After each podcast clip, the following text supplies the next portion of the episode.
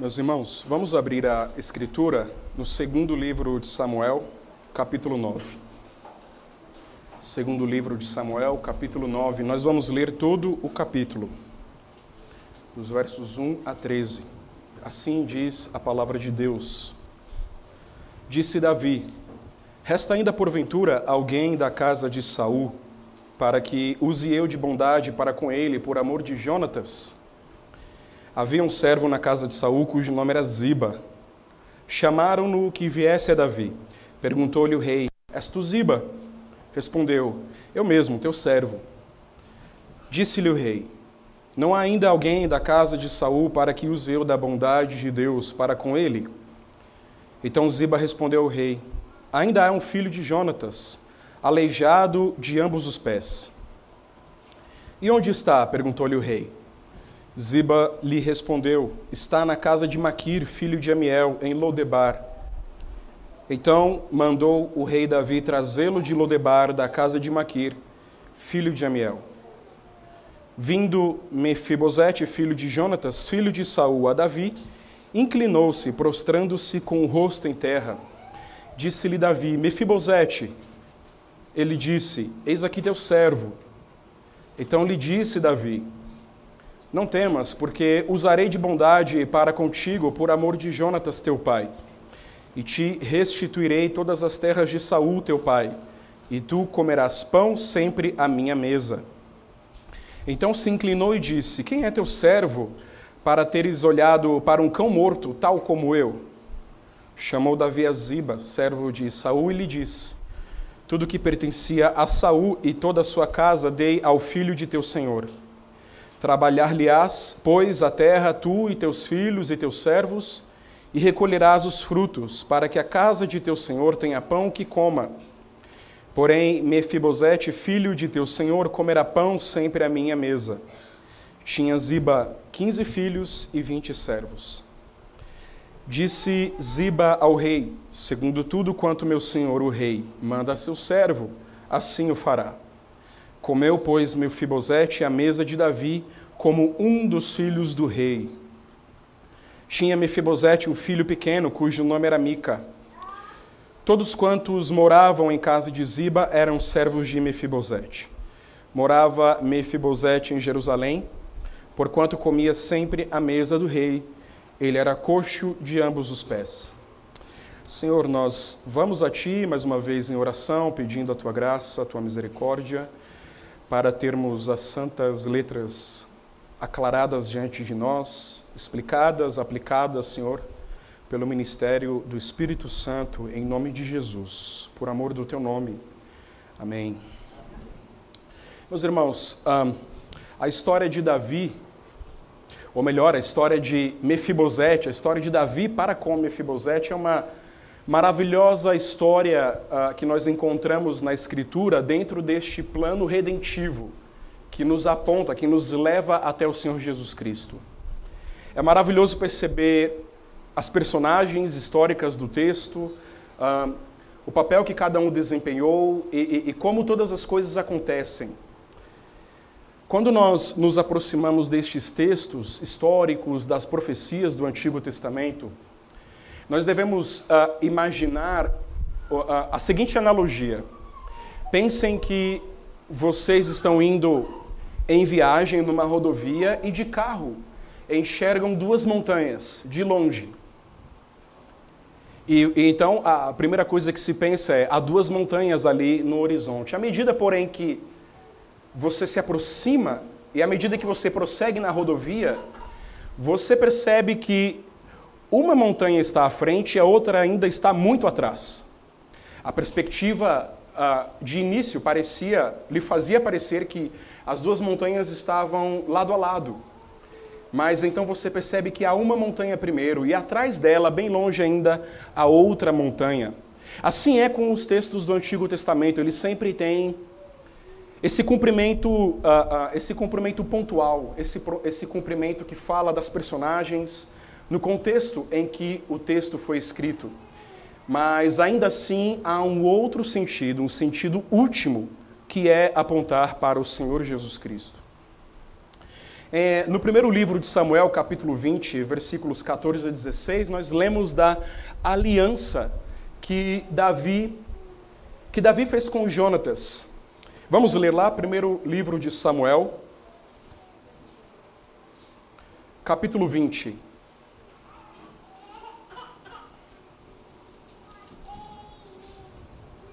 Nos versos 14 a 16.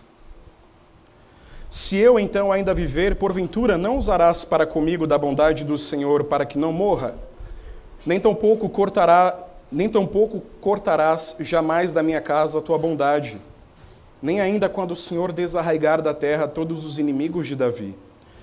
Assim fez Jonatas aliança com a casa de Davi, dizendo: Vingue o Senhor os inimigos de Davi.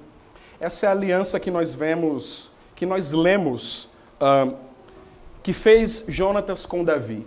E em 1 Samuel, capítulo 20, nós lemos que a promessa era de Davi com Jonatas e de Davi com a casa de Jonatas, ou seja, com os seus filhos, com os seus descendentes. E aqui no capítulo 9 do segundo livro de Samuel, nós lemos então da bondade e da fidelidade pactuais do rei Davi para com Jonatas e a sua casa. A bondade e a fidelidade do rei Davi para com Jonatas e a sua casa. É importante nós notarmos, meus irmãos, que tanto Davi quanto Jonatas, neste texto, refletem a imagem de Jesus Cristo. Davi, porque dá, dá a Mefibosete tudo que recebeu. Davi então convida Mefibosete a comer da sua mesa, assim como o Senhor Jesus nos convida a comer da sua mesa. Jonatas, porque Mefibosete recebe todas estas coisas, recebe da bondade de Davi por seu intermédio, como se Jonatas fosse um mediador. Então, porque Jonatas fez a aliança com Davi, então Mefibosete usufrui uh, de todas as bênçãos que decorrem daí. Tanto Jonatas quanto Davi refletem a imagem do Senhor Jesus Cristo, mas nós vamos nos ater especificamente a Davi e a Mefibosete.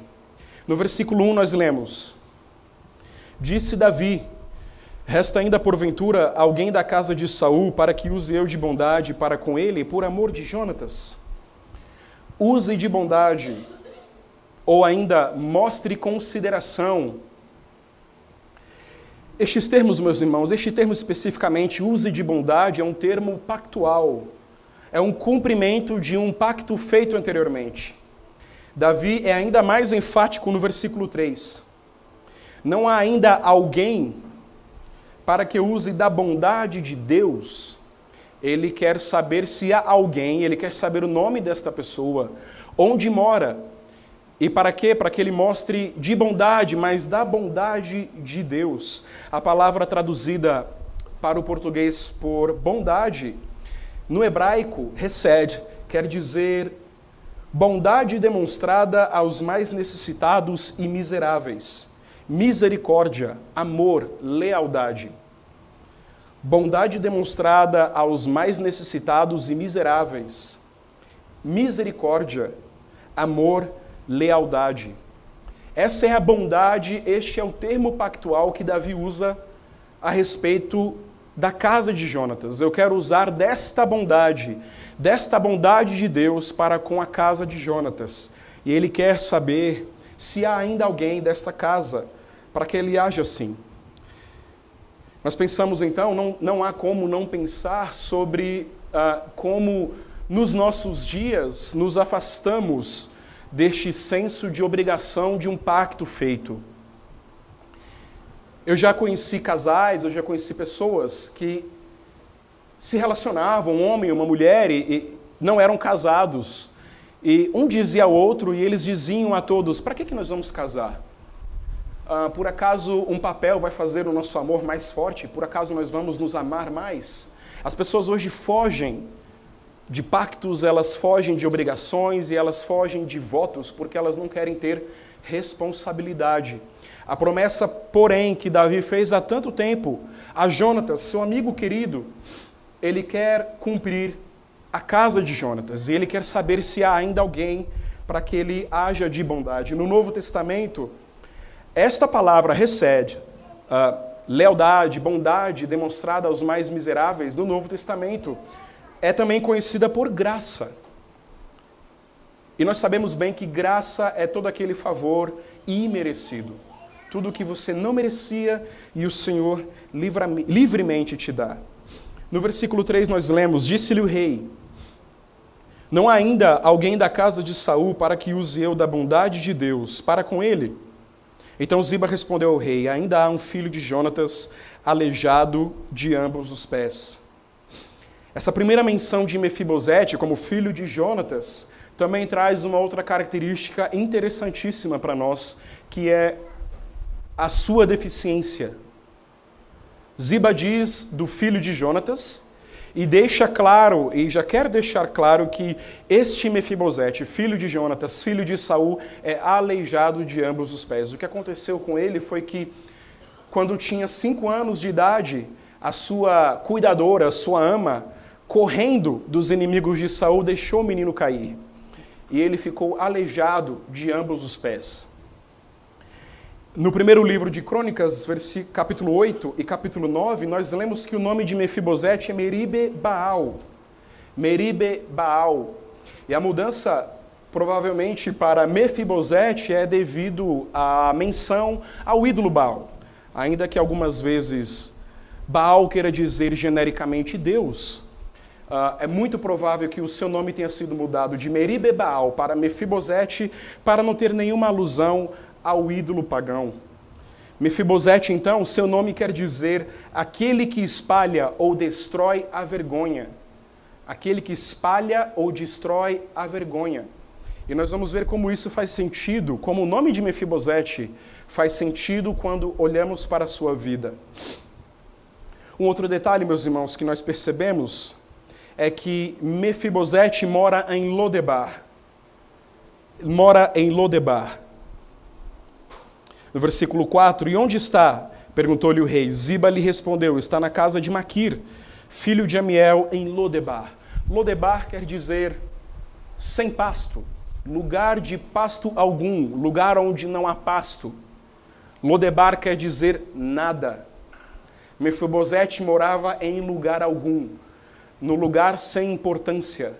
Morava como que numa terra do nunca, uma terra onde não há nada interessante, onde há simplesmente nada de desinteressante ou interessante, o lugar uh, que significa nada, sem pasto. É de lá, então, no versículo 5, que o rei Davi, é de lá, do lugar sem pasto, da terra do nada, que o rei Davi o chama. No versículo 6, vindo Mefibosete, filho de Jonatas, filho de Saul, a Davi, inclinou-se, prostrando-se com o rosto em terra. Disse-lhe Davi, Mefibosete. Ele disse: Eis aqui teu servo. O texto novamente cita não somente Mefibosete, mas, mas Jonatas e Saul. A bondade que Davi exerceria a Mefibosete seria devido à sua promessa a Jonatas, a despeito, a despeito de como Saul o tratou. É interessante perceber também que Davi convida para a sua mesa, para o seu convívio íntimo, alguém que poderia ser interpretado, muito bem interpretado, como um concorrente ao trono. Ora, Mefibosete era filho de Jonatas, que por sua vez era filho do rei. Não seria estranho se em algum momento, não seria estranho se em algum momento Mefibosete reclamasse o seu direito ao trono. Mas Davi está tão seguro do seu direito ao trono sobre Israel que Deus lhe deu, que ele não teme.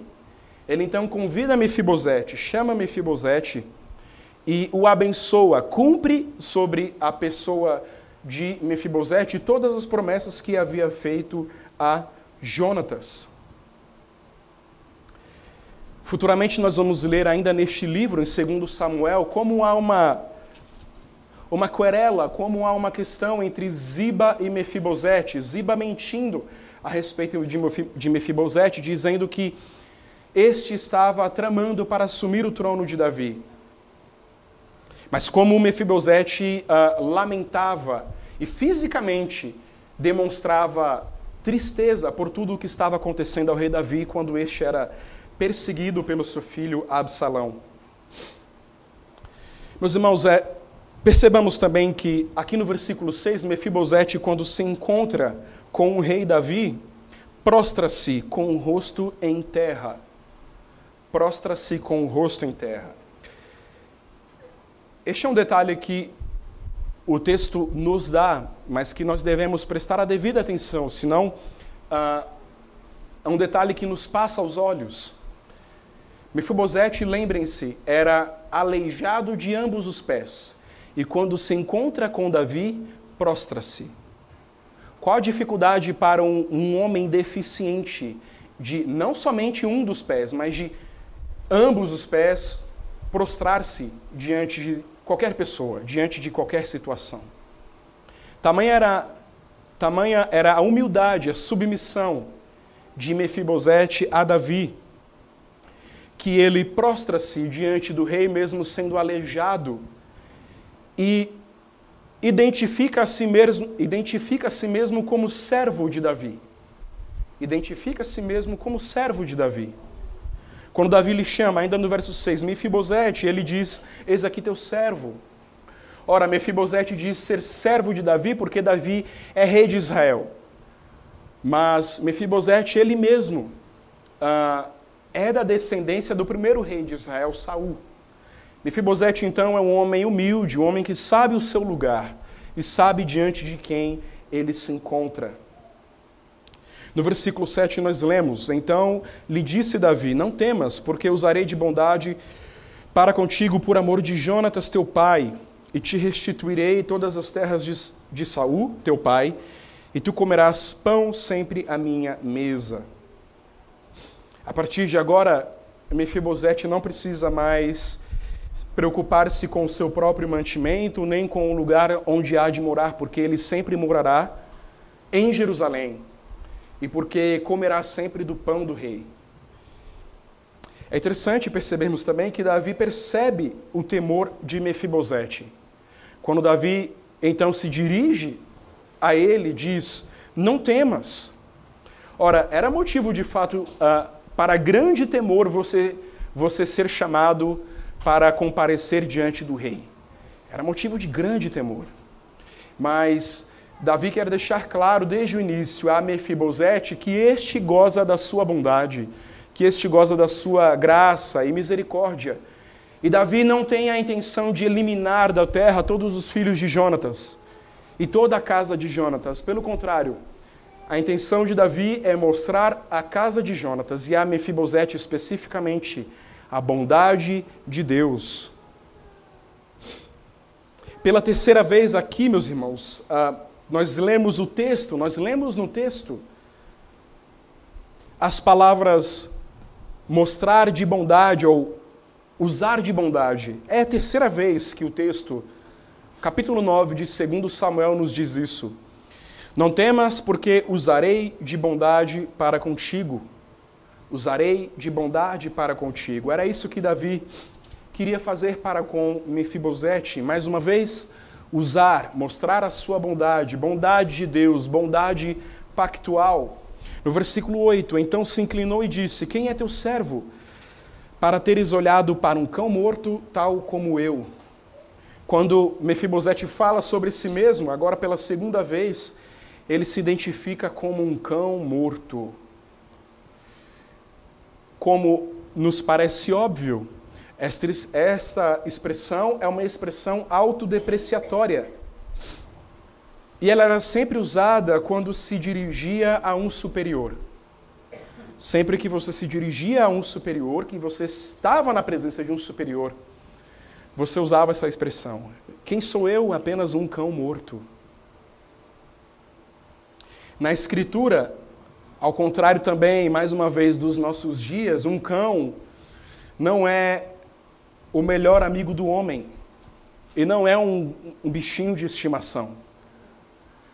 Um cão, na escritura, uh, muitas vezes é, é mostrado como um animal sujo, indigno. Pedro, quando escreve uma das suas cartas, diz que o cão volta ao seu próprio vômito, como pecador impenitente. Em Mateus 15, 27, o Senhor Jesus diz que veio para os filhos ou seja, para as ovelhas de Israel, as ovelhas perdidas de Israel, os judeus, e não para os cachorrinhos. E ele diz isso se dirigindo à mulher cananeia. Não é bom dar do pão dos filhos aos cachorrinhos. A mulher, a mulher, porém, porque tinha muita fé, lhe respondeu: É verdade, mas também os cachorrinhos comem das migalhas da mesa do seu senhor. E os cachorrinhos ali no texto de Mateus 15 quer dizer você e eu, os gentios, os que estavam fora, alheios à aliança de Yahvé para com o seu povo. Mas Deus, por misericórdia, nos chama a esta aliança e nos dá deste pacto e nos, nos, nos dá então livremente, graciosamente, misericordiosamente a vida eterna. Percebam então, meus irmãos, como qual o peso das palavras de Mefibosete, um cão morto? Em Mateus 15, o cachorrinho pelo menos está vivo. No capítulo 9 de 2 Samuel, este, este cachorrinho está morto. É a indignidade de uma criatura indigna. Um cachorro morto. Nos versículos de 9 a 11, nós lemos sobre Ziba e seus filhos e seus servos e como agora eles servem a Mefibosete. Chamou Davi a Ziba, servo de Saul, e lhe disse: Tudo o que pertencia a Saul e toda a sua casa dei ao filho de teu senhor. Trabalhar-lhe-ás, pois, a terra, tu e teus filhos e teus servos, e recolherás os frutos, para que a casa de teu senhor tenha pão que coma. Porém, Mefibosete, filho de teu senhor, comerá pão sempre à minha mesa. Tinha Ziba 15 filhos e 20 servos. Nós lemos então que toda a casa de Ziba, ele incluído, serviria agora, serviria agora a Mefibosete, enquanto este comeria a mesa do rei. Disse Ziba ao rei: Segundo tudo quanto meu senhor o rei manda a seu servo, assim o fará. Comeu, pois, Mefibosete a mesa de Davi, como um dos filhos do rei. E o texto termina, meus irmãos. Tinha Mefibosete um filho pequeno cujo nome era Mica. Todos quantos moravam em casa de Ziba eram servos de Mefibosete. Morava Mefibosete em Jerusalém, não mais em Lodebar, porquanto comia sempre à mesa do rei. Ele era coxo de ambos os pés. Meus irmãos, algumas aplicações para nós. Em primeiro lugar, cuidado com a teologia da falsa humildade. Cuidado com a teologia da falsa humildade. Muitas vezes eu ah, conversei com pessoas quando evangelizava que me disseram: ah, Mas eu sou um pecador. Não é possível que este Deus e que Jesus me ame e e tenha um lugar para mim na vida eterna e me salve dos meus pecados, e me salve do inferno, porque eu fiz tanta coisa errada e uh, realmente Deus não deve ter mais amor reservado a mim ou qualquer coisa, qualquer bondade reservada a mim. Essa é uma teologia da falsa humildade e ela está parcialmente correta. De fato, você é um pecador quando você evangeliza alguém. Quando você foi evangelizado, ainda hoje permanecemos pecadores. Mas reparem que a atitude de Mefibosete não foi a de dizer: Eu sou um cão morto, e não ir até o rei Davi. Ele disse: Quem sou eu, um cão morto, para que meu senhor me chame? E foi. Ora, qual o sentido de um cão morto dizer alguma coisa ao seu senhor? A escritura se a escritura dirige-se aos filhos de Jacó como o verme, como o vermezinho de Israel, aos gentios como aos cachorrinhos. E de fato, meus irmãos, vocês, juntamente comigo, todos nós somos vermezinhos, somos pecadores, somos miseráveis, somos um montão de nada, mais indignos do que um cão morto diante do santo Deus de Israel. Mas a nossa atitude deve ser a de obediência, não a de falsa humildade. Eu sou tão pecador, por isso eu não vou. Se você soubesse e estivesse de fato convencido de que era pecador, como está dizendo, você correria até Jesus Cristo.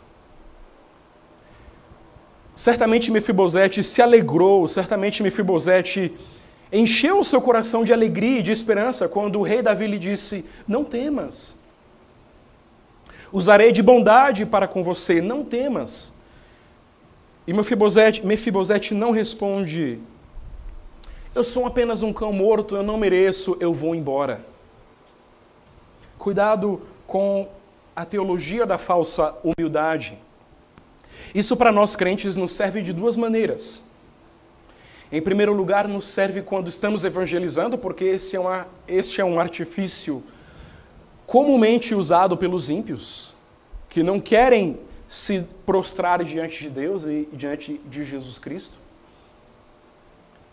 Então, se nós estiver, então se nós estamos cientes deste artifício, nós desarmamos a quem estamos evangelizando. E dizemos isso a ela: não, você não crê realmente que é pecador. Porque se você cresce, você viria a Cristo. Em segundo lugar, a nós mesmos, porque quantas vezes nós, nós nos julgamos mais indignos do que a graça e o amor pactuais de Deus? Quantas vezes?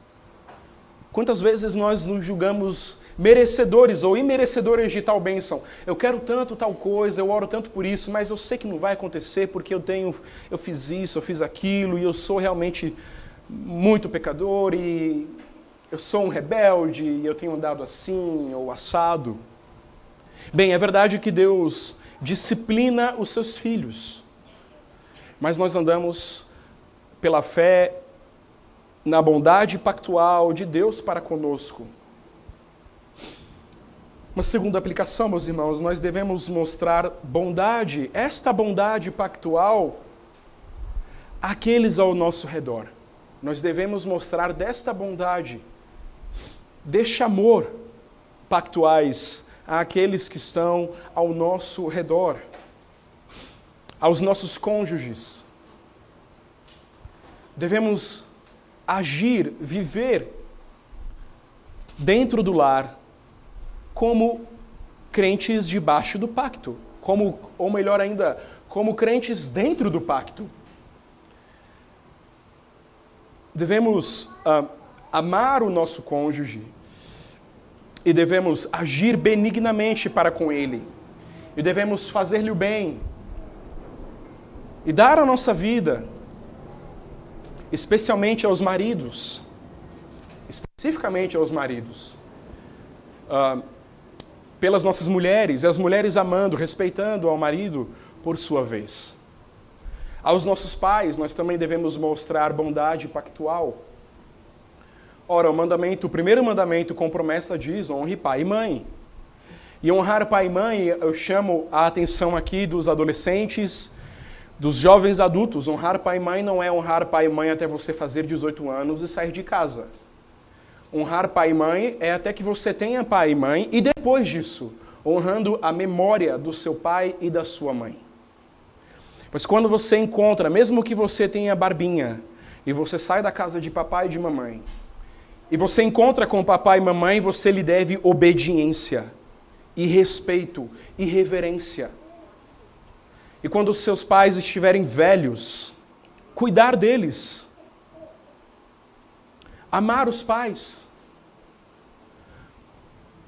Se eles estiverem sem consciência, velhinhos, incapazes de comer sozinhos, de tomar banho sozinhos. Ora, um dia você foi incapaz de comer sozinho, de tomar banho sozinho, e eles cuidaram de você. Nós devemos mostrar dessa bondade também aos nossos pais. Nós devemos mostrar desta bondade pactual aos nossos irmãos. A Escritura diz que devemos fazer o bem a todas as pessoas, especialmente aos da família da fé. Fazer o bem a todos, especialmente, principalmente aos da família da fé, mostrando bondade pactual, lealdade pactual, amor pactual. como Davi mostrou a Mefibosete, por amor a Jonatas. Tiago diz: se você vê o seu irmão com fome e com frio, de que adianta lhe dizer: esteja farto, aquece-te, se não der o pão, se não der o cobertor? Então, nós temos este dever como membros do corpo de Cristo de amarmos uns aos outros. Amarmos com palavras e com ações. Amarmos de maneira prática. Surpreendermos no nosso amor. Vejam, Davi surpreendeu Mefibosete. Foi uma surpresa, e que surpresa para Mefibosete sair do lugar de nada. Ele, um aleijado, para agora morar em Jerusalém, na Cidade Santa, comendo à mesa do rei. Nós também devemos surpreender aos nossos irmãos na fé.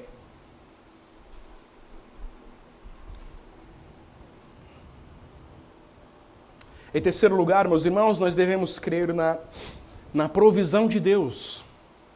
Nós devemos crer e descansar na provisão de Deus.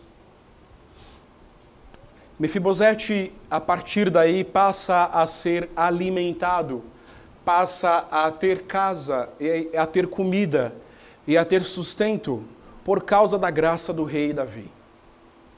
Ora, com isso eu não quero dizer que você deve cruzar os seus braços e esperar que que ainda assim você tenha mantimento na sua casa. Você deve trabalhar e exercer os dons que Deus te deu e pedir por trabalho mas saber que não é pelo seu trabalho, pela força do seu braço, pela sua capacidade que você come e bebe e tem o que vestir e tem o de morar. Assim como Mefibosete passa a comer e a viver na casa do rei, nós também comemos e bebemos porque Deus é gracioso conosco.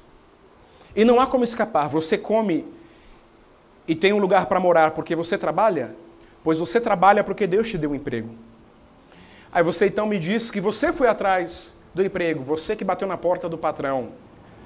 Pois eu te digo que foi Deus quem te deu saúde para você fazer isso. E quem te deu o dom para exercer a sua função. A provisão de Deus permeia toda a nossa vida, começo, meio e fim.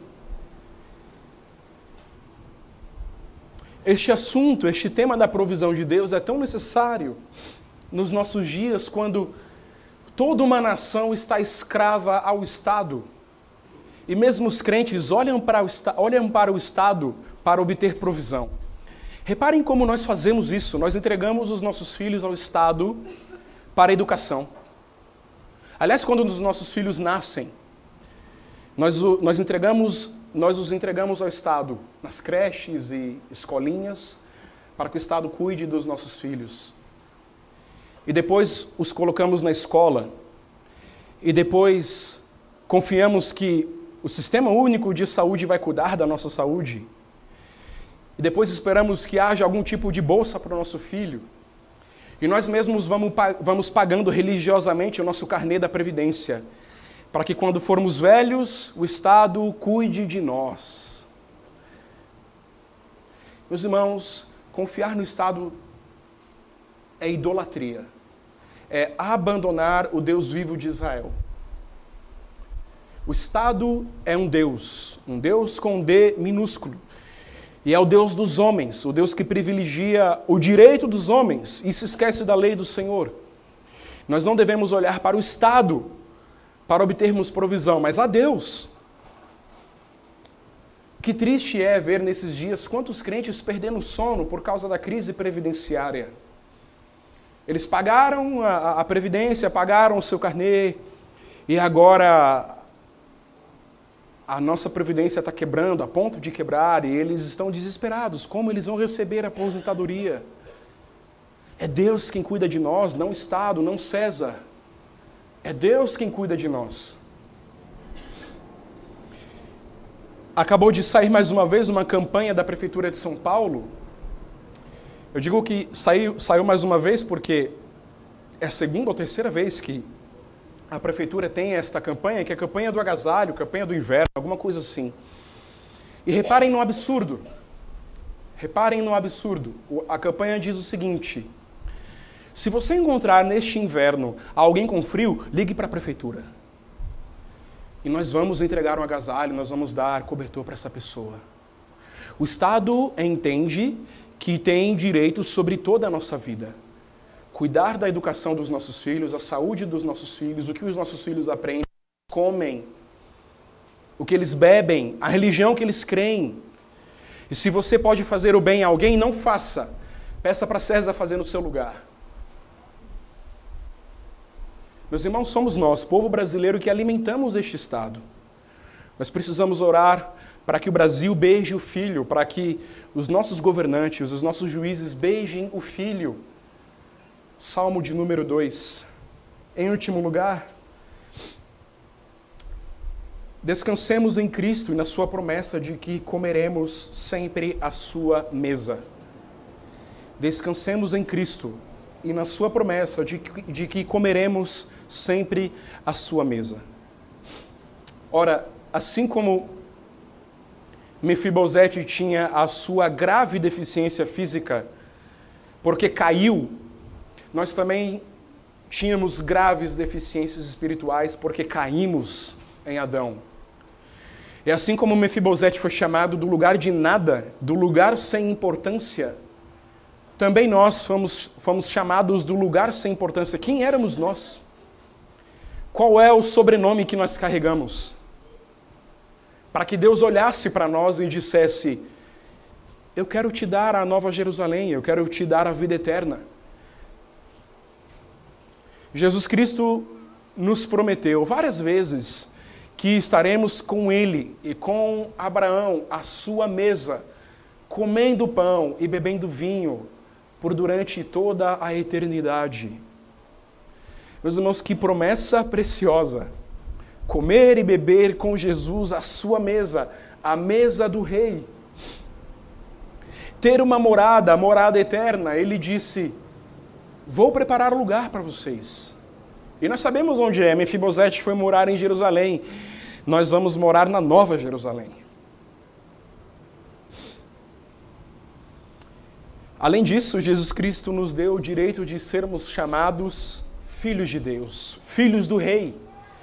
O texto de 2 Samuel, capítulo 9, nos diz que Mefibosete comia a mesa de Davi como um dos filhos do rei, também nós. Mas não como um dos filhos do rei, como filhos do rei. Nós somos filhos de Yahvé. Fomos adotados a esta família. Então descansemos, meus irmãos, nestas santas promessas. Ter este banquete, a mesa do Senhor Jesus qual o prato de lentilha? Respondam-me. Qual prato de lentilha pode superar esta promessa, pode superar este banquete? Qual prazer temporário, qual riqueza, qual honra que o homem possa nos dar pode superar a promessa de estarmos à mesa de Jesus Cristo, não por um dia, nem por um ano, nem por mil anos, porque isso é muito pouco, mas por toda a eternidade e estarmos com o Senhor Jesus à sua mesa e morarmos na Nova Jerusalém e sermos filhos de Deus. Vamos orar.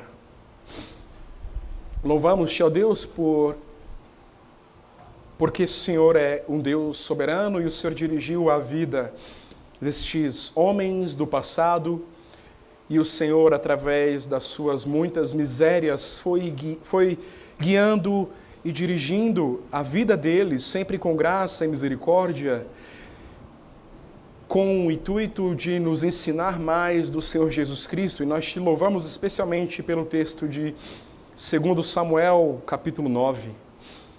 Ó Deus, obrigado por estas promessas preciosas, obrigado pela graça pactual, pela bondade, pela lealdade, pelo amor pactual que o Senhor tem para conosco através de Jesus Cristo. E obrigado porque o Senhor não pode mudar e estas promessas são todas nossas apresse esse dia, Senhor, em nome de Jesus. Amém.